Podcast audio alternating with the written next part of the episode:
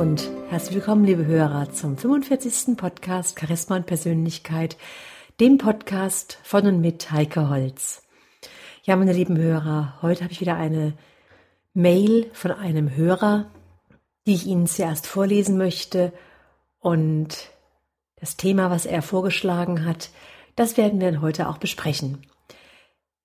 Sehr geehrte Frau Holz, ich freue mich sehr über Ihren Podcast und höre ihn regelmäßig. Ein Thema beschäftigt mich sehr intensiv und das ist das Thema Sehnsucht. Wie alle Süchte ist es etwas, das man zu viel treibt. Ich möchte dies nicht mit Liebeskummer gleichsetzen. Sehnsucht kann doch auch das Verlangen nach Gefühlen oder Berührungen bedeuten. Fernweh oder Heimweh sind vielleicht auch Ausdrücke davon. Die Sehnsucht kann körperlich oder geistig sein, sie ist jedenfalls vorhanden. Wenn nun die Sucht nicht erfüllt wird, wie können wir darüber hinwegkommen? Wie damit umgehen. Und ist es überhaupt falsch, die Sehnsucht bekämpfen zu wollen? Zeigt sie uns vielleicht die Richtung, die wir verfolgen sollen? Vielleicht interessiert sie dieses Thema ebenso und vielleicht wäre es sogar eine Sendung wert. Das würde mich auch sehr freuen. Liebe Grüße und weiterhin viel Erfolg mit Ihrer wertvollen Arbeit. Ja, meine lieben Hörer, das ist natürlich ein sehr, sehr großes Thema was sich nicht mit zwei, drei Sätzen abhandeln lässt, was schon fast in eine therapeutische Richtung reingeht, in die sogenannte Schattenarbeit reingeht, in das Thema Sucht, was Sucht überhaupt ist und so weiter und so weiter. Wenn wir zuerst das Thema Sehnsucht hören, dann denken wir gar nicht unbedingt an was Negatives. Es gibt dieses schöne Zitat von Antoine de Saint-Exupéry. Da heißt es so schön, wenn du ein Schiff bauen willst, dann trommle nicht die Männer zusammen, um Holz zu beschaffen, die Aufgaben zu vergeben und die Arbeit einzuteilen, sondern lehre die Männer die Sehnsucht nach dem weiten, endlosen Meer. Also ganz oft bringen wir das Thema Sehnsucht, das Wort Sehnsucht mit irgendwas, ja, wie der Hörer schon geschrieben hat, so was wie Fernweh in Zusammenhang, dass wir Sehnsucht nach irgendeinem Ort haben, wo wir gerne mal hin möchten, wo es uns irgendwo hinzieht, hintreibt. Wir haben vielleicht Sehnsucht nach unserem Partner, der längere Zeit vielleicht unterwegs ist, beruflich on Tour ist und so weiter und so weiter. Und das empfinden wir als etwas ganz Natürliches. Sehnsucht hat auch etwas mit Wünschen zu tun und Wünsche sind ja auch was ganz Wichtiges. Ähm, durch die Wünsche, die wir in uns tragen, können wir uns überhaupt auch Ziele setzen und durch dieses Ziele setzen haben wir auch vielleicht die Motivation, etwas beruflich oder privat zu erreichen, was mit dem Thema Erfolg zu tun hat, mit dem Thema Motivation zu tun hat. Also unter diesem Aspekt empfinden wir diese, dieses Wort Sehnsucht, Wünsche haben als etwas sehr, sehr Positives. Wir machen uns auch schon seit Jahren viele Gedanken darüber, wie wir unsere Wünsche am besten erfüllen können. Da gibt es auch dieses Buch von Bärbel Mohr, Wünsche ans Universum. Und auch andere Autoren beziehungsweise ja sogar die Quantenphysiker haben sich damit auseinandergesetzt nach dem Motto, wenn ich in das richtige Quantenfeld eintauche, wenn, wenn ich mich sozusagen mit meinem Wunsch richtig verbinde, dann wird es recht einfach, dass auch dieser Wunsch in Erfüllung geht. Dass dieser Wunsch dann eben auch sich in der Realität umsetzt. Sich mit seinen Wünschen zu beschäftigen, hat ja auch etwas damit zu tun, sich mit sich selbst auseinanderzusetzen. Denn viele Menschen neigen dazu, sich selbst aus dem Weg zu gehen. Oft interessieren wir uns mehr für andere als für uns selbst. Und ja, über sich selbst nachzudenken, ist ein Prozess geistiger und seelischer Reife. Dazu ist die Erkenntnis wichtig, dass wir uns selbst wichtig nehmen, dass wir uns bewusst sind, dass wir der Gestalter unserer Zukunft sind, dass wir der Gestalter unseres eigenen Lebens sind und wie ist es so häufig? Wir finden unser Auto wichtig, wir finden unsere Golfausrüstung wichtig, unser Haus, der Garten, alles wird gepflegt. Doch ganz wichtig ist, dass wir uns eben auch selbst pflegen, dass wir Persönlichkeitspflege betreiben. Persönlichkeitspflege sind zum einen gute Bücher, Umgang mit wertvollen Menschen, also nicht nur Zahnpflege, Körperpflege, sondern auch unser Innerstes möchte gepflegt werden. Hier ist die Erkenntnis ganz wichtig. Wer sich selbst nicht mag, der mag andere auch nicht. Das heißt, wenn ich selbst mir im Clinch liege, wenn ich selbst mit mir nicht zufrieden bin, dann kann ich nicht positiv auf andere Menschen wirken. Und das Ganze beginnt damit, dass wir uns über unser Leben Gedanken machen, dass wir Planer, Gestalter unserer Zukunft sein sollen. Und tatsächlich ist es so, dass es Menschen gibt, die ihr Leben weniger planen als einen 14-tägigen Erholungsurlaub. Und dabei ist es so wichtig, denn ein Mensch geht zugrunde, wenn man ihm seine Aufgabe nimmt. Jeder Mensch braucht eine Aufgabe, braucht einen Sinn des Lebens. Und hier ist die Frage, welche Aufgabe habe ich? Was möchte ich eigentlich wirklich? Bin ich nur ein Passagier auf meinem Lebensschiff oder bin ich Navigator? Bin ich Lenker meines Lebens und meines Lebensschiffes? Bevor ich überhaupt der Gestalter meiner Zukunft sein kann, muss ich Wünsche haben.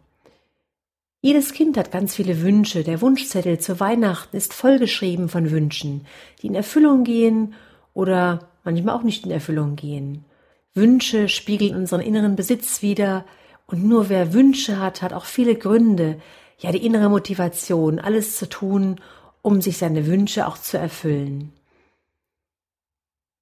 Wer große Wünsche hat, Träume hat, Ziele hat, wird immer wieder von neuen Einfällen und Ideen inspiriert um der Erfüllung dieser Wünsche auch näher zu kommen. Und wenn wir jetzt so nachdenken und unsere Wünsche auch aufschreiben, dann schränken wir uns nicht selbst ein. Wir setzen hier in dem Moment nicht unseren Verstand und Ratio und Vernunft ein, denn damit würden wir uns schon wieder selbst Grenzen setzen sondern wir tun einfach so, als gäbe es erstmal keine Beschränkungen, als gäbe es kein Wenn und Aber, sondern wir schreiben einfach auf, was uns in den Sinn kommt. Und hier gefällt mir das Zitat von Paulo Coelho so gut, was er im Alchemisten gesagt hat.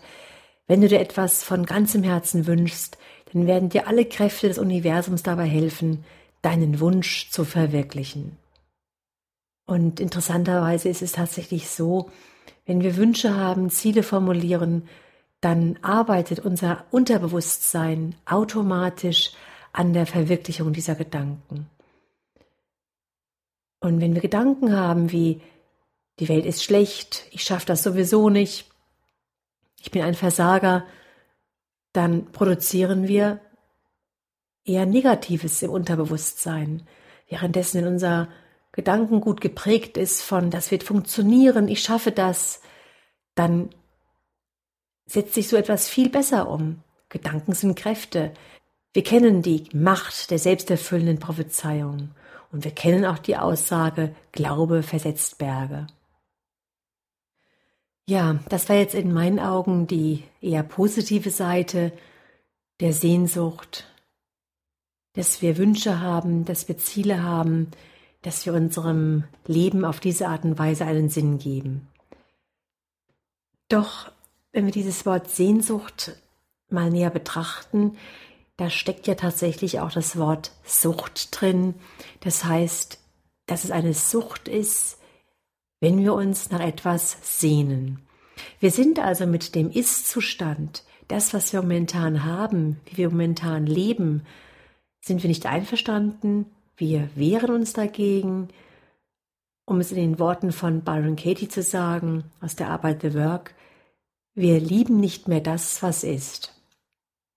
Und in dem Moment, wo wir nicht mehr das annehmen können, nicht mehr das lieben können, was momentan gerade in diesem jetzigen Zustand ist, ist natürlich die Gefahr sehr groß, dass wir nach irgendetwas süchtig werden. dass wir nicht mehr auf normale Art und Weise nach etwas suchen, sondern dass sich aus dem Suchen die sogenannte Sucht entwickelt. Ja, und hierbei orientiere ich mich jetzt sehr stark an das, was Rüdiger Dahlke, Arzt und Psychotherapeut, zu dem Thema geschrieben hat. Und zwar sagt er ganz deutlich, dass Sucht nicht nur sprachlich mit Suchen zusammenhängt, sondern dass alle Süchtigen tatsächlich auch etwas suchen. Sie machen jedoch auf ihrer Suche zu früh Halt und bleiben so auf dieser Ersatzebene stecken, also in der Sache stecken, von der sie dann abhängig werden. Und Dahlke zitiert dabei so schön die, die Bibel aus dem Thomasevangelium, Jesus sagte, wer sucht, soll nicht aufhören zu suchen, bis er findet. Und wenn er findet, wird er erschüttert sein. Und wenn er erschüttert worden ist, wird er sich wundern und wird über das All herrschen. Und auch alle großen Helden aus der Mythologie und der Literatur sind auf der Suche.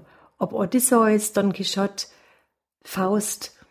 Doch diese Helden, die hören nicht auf zu suchen, bis sie gefunden haben. Und diese Suche, die führt den Helden durch Gefahr, Wirrsal, Verzweiflung und Dunkelheit. Und wenn er dann findet, lässt ihn das Gefundene alle Anstrengungen als nichtig erscheinen.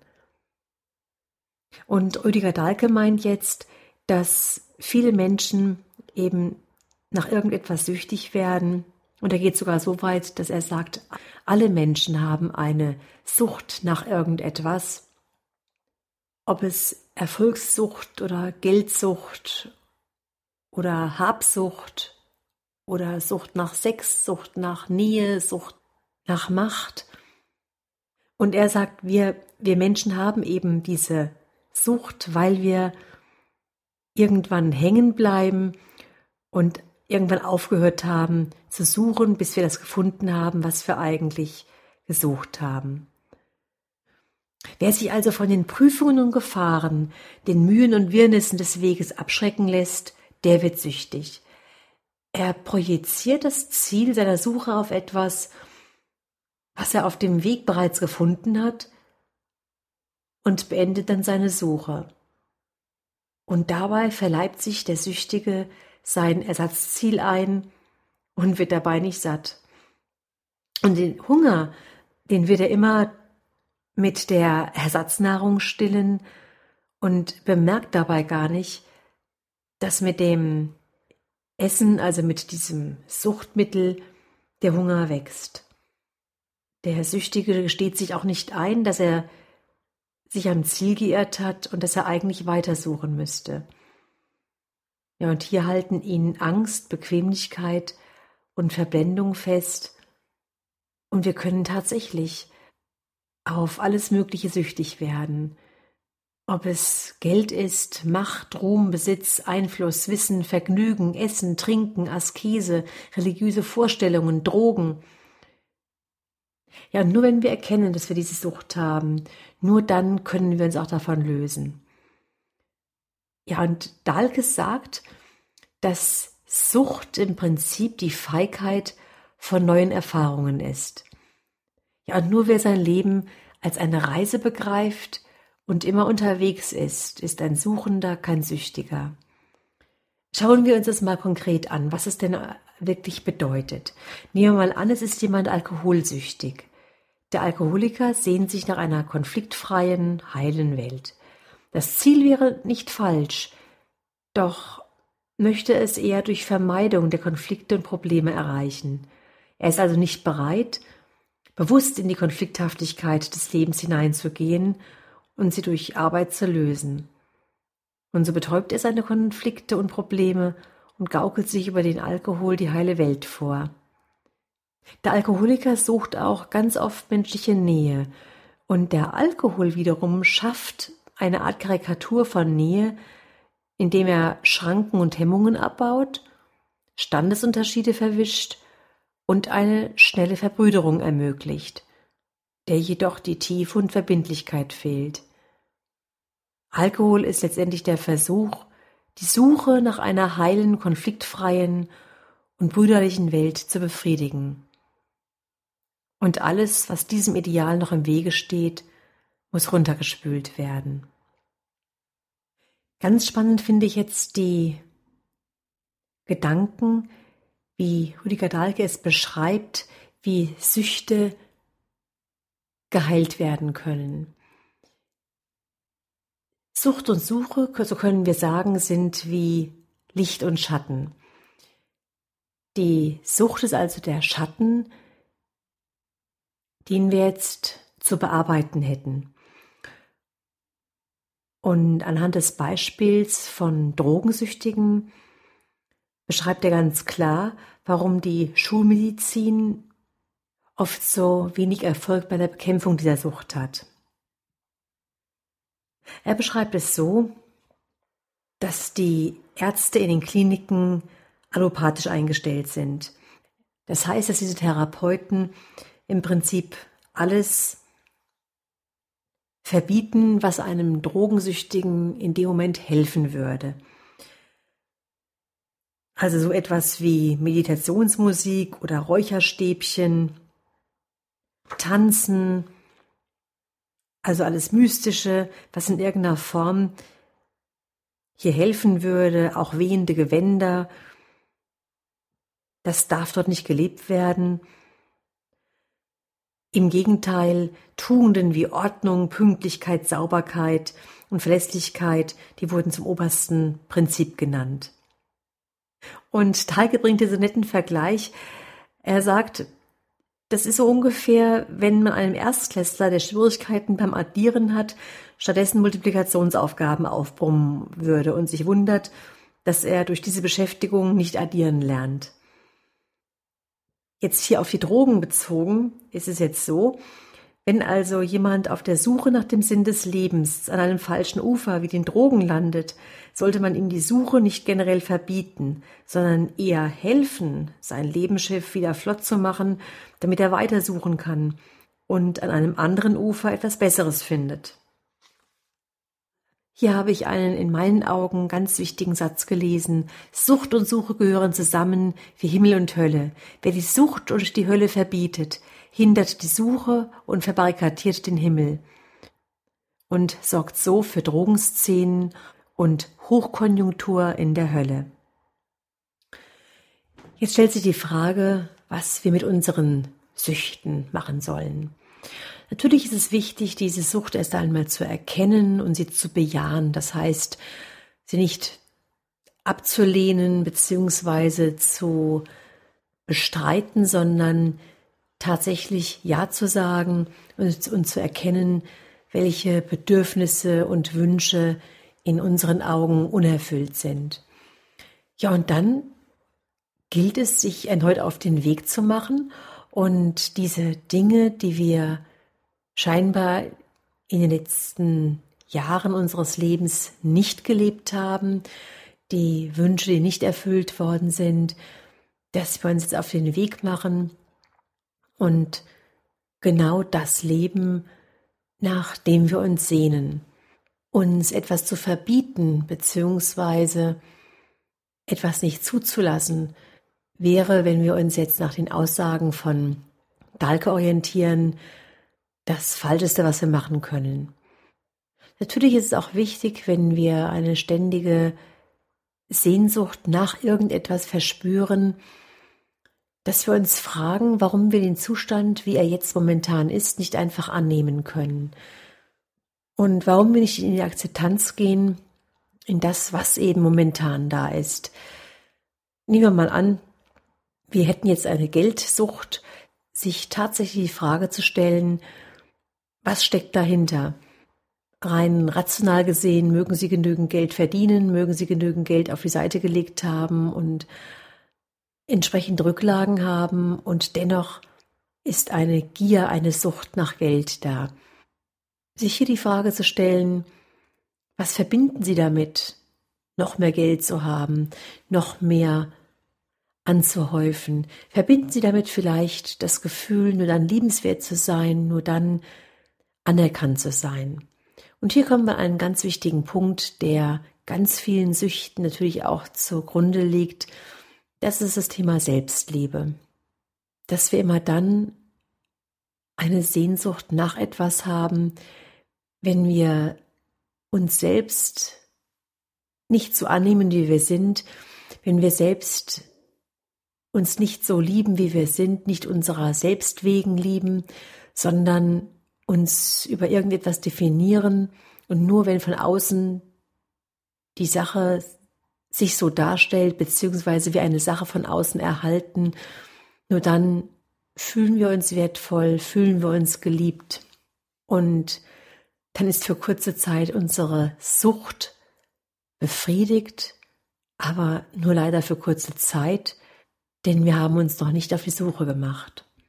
Hier finde ich auch ganz spannend, was Robert Beetz über die Sucht geschrieben hat, von anderen geliebt zu werden.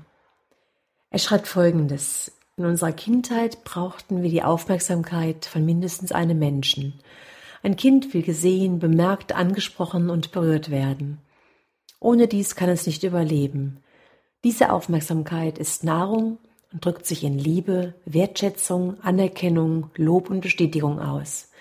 Da niemand von uns damals satt geworden ist hiervon, sondern sich oft kritisiert, herabgesetzt und beschämt fühlte, sehnt sich auch der Erwachsene noch nach dieser Aufmerksamkeit. Wir wollen es allen anderen recht machen, sie beeindrucken und von ihnen anerkannt, gelobt und geliebt werden und verraten hierbei unser Herz. Es ist die größte aller Süchte, die in äußeren Süchten zugrunde liegt. In deinem Herzen weißt du, dass du ein wunderbares göttliches Wesen bist, ausgestattet mit unendlicher Schöpferkraft und Liebe. Du wirst vom Leben, von Gott unendlich geliebt und bist unendlich liebenswert. Schenke dir selbst liebevoll Aufmerksamkeit und kümmere dich um das Wesentliche, um dich selbst, um deine Gedanken, deine Gefühle, deine Worte, deine Handlungen, um die Qualität deiner Beziehungen und gestalte dein Leben synchron zur Stimme deines Herzens. Suche Liebe nicht im Außen, sondern finde sie in deinem Innern. Dann liebst du dich selbst wie deinen Nächsten. Denn dein Herz weiß, wir alle sind aus der Liebe geboren, wir sind eins. So entsteht der Frieden in dieser Welt und die Süchte haben ein Ende. Ja, meine lieben Hörer, ich denke, da hat Robert Beetz ein etwas ganz Entscheidendes gesagt dass es immer um die Liebe um uns selbst geht, die Liebe zu uns selbst geht, die Anerkennung ohne Wenn und Aber, nicht die Anerkennung, dass wir nur gut sind, dass wir nur liebenswert sind, wenn wir etwas leisten oder wenn wir etwas bekommen, sondern dass wir einfach liebenswert wegen unserer selbst sind. Und ganz spannend finde ich die Erkenntnis, wenn wir das erreicht haben, wenn wir das wirklich vom tiefsten Inneren heraus leben, dass dann die Sehnsüchte, alle Süchte ein Ende haben. Und wenn wir dieser Sache einmal näher nachgehen, dann werden wir erkennen, dass das alles, nachdem wir uns im krankhaften Sinne sehnen, dass es uns sozusagen schlecht geht, wenn wir es nicht haben, dass wir klagen, jammern, wenn wir es nicht haben, dass all das ein Ende hat, wenn wir unsere Situation einfach so annehmen, wie sie ist und uns auf unsere Herzenswünsche besinnen und uns dann auf den Weg machen, in der Herzensliebe, in der Liebe zu uns selbst, uns unsere Wünsche und Träume im positiven Sinne zu erfüllen. Ja, meine lieben Hörer, das hier ist ein sehr großes Thema und gerade wenn Sie sich mit diesen Dingen noch nicht auseinandergesetzt haben, hören Sie den Podcast vielleicht ein weiteres Mal, um diese Grundprinzipien von Licht und Schatten, von der Bedeutsamkeit der Selbstliebe auch wirklich zu verinnerlichen.